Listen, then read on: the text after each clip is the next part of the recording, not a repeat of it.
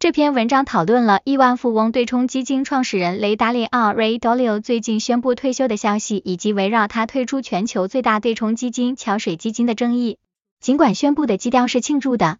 但据透露，达里奥的离职是在就他的继任者愿意支付他离开公司的金额进行了超过六个月的幕后谈判之后进行的。最后，达里奥同意放弃对桥水基金关键决策的控制权，前提是公司同意在未来几年通过特殊类别的股票向他定期支付数十亿美元。这篇文章继续探讨了美国企业创始人控制权的更广泛问题。许多公司建设者不愿放弃权利，或被要求在动荡时期退出。文章认为，高管层中的此类争斗可能会在较低级别造成严重破坏，导致注意力分散，并可能损害基金业绩。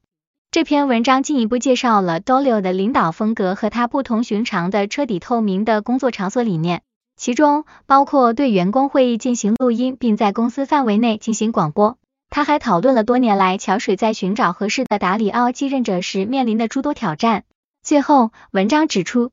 虽然达里奥的退休计划早在十多年前就已宣布，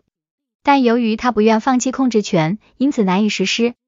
尽管桥水基金在二零一八年决定成为合伙企业，作为摆脱创始人控制的长期计划的一部分，但达里奥对简单的接力棒不感兴趣。